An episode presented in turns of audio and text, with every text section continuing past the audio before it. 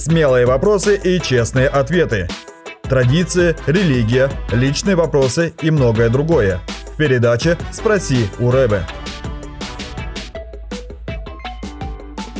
Борис Улыч, если можно так сказать, экономический вопрос. Но отчасти. А можно ли назвать грехом удержание, то есть не давать десятины? Ведь десятина предназначалась для храма, а это Старый Завет. Обязательно ли ее отделять вообще, или это можно делать, а можно и не делать? Говорится ли прямо в Новом Завете об этом? Смотрите, в Новом Завете есть ряд мест, которые показывают, что десятина – это только нижний предел, от которого должен отталкиваться каждый верующий в Бога Израиля в Новом Завете. Потому что в отличие от Синайского Завета, каждый верующий Нового Завета не должен рассматривать вообще свое имущество как свое, а в первую очередь как Божье, доверенное ему. И средства, которые приходят в его жизнь, должны рассматриваться как Божьи. Ну, это как раз то, чему учил всех своих учеников, всех последователей Ишуа, и что подтверждается всеми писаниями апостолов. Ну, конечно же, есть и прямые упоминания о десятине, например, там, где Иешуа говорит о том, как фарисеи с их мелочной регламентацией, они делали акцент на десятинах от всего, включая какие-то травы, до каждой мелочи. И это позволяло им часто мы знаем, что это не всем представителям фарисеев, но тем, на учении которых потом возник хронистический иудаизм, позволяло им смещать вот на эти обрядовые тот момент вещи, потому что это было связано именно с различными, так сказать, плодами земли, которые должны были приноситься в храм. На эти нюансы, причем даже я бы отказался от слова обряда, но вот на эти конкретные внешние действия с внутренних, с духовно-нравственных. И он говорил, что нужно прежде всего думать о внутреннем, о том, чтобы наша жертва исходила изнутри нас, чтобы мы себя делали жертвой Богу но также не оставляли и внешние обязательные жертвоприношения. И не просто, это, это не были жертвоприношения, это именно были материальные жертвы.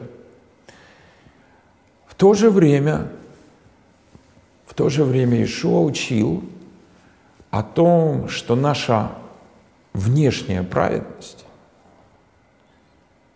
праведность нашей жизни, которая выражается в конкретных делах, должна превзойти праведность прушим фарисеев и сафарим книжников.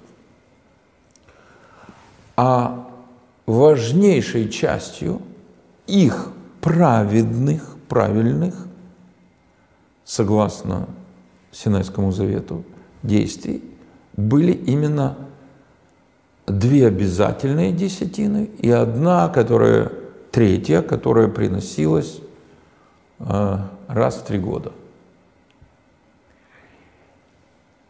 Когда мы говорим о, о десятинах, как о чем-то обязательном,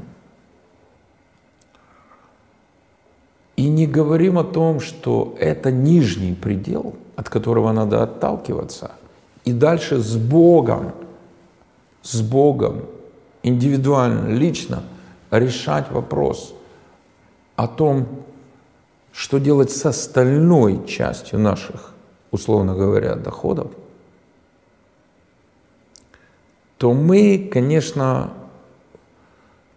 упрощаем ситуацию искусственно, и мы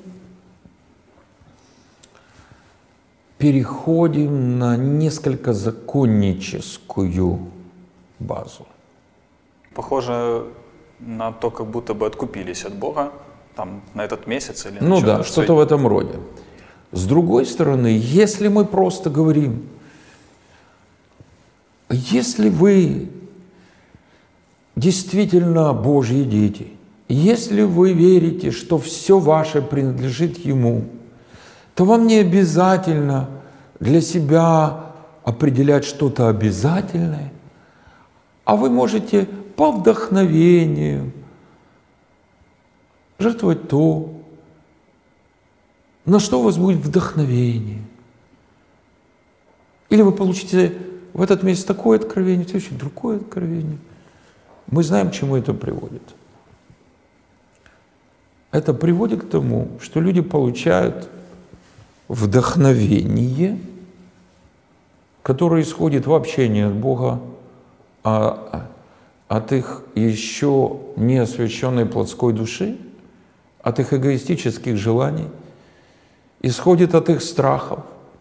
И даже этот нижний предел оказывается слишком высоким для них. Обычно, если вот так, так наставляют, то людей точно подводят под проклятие. Поэтому сбалансированный подход. Мы должны говорить о десятине как о нижнем пределе.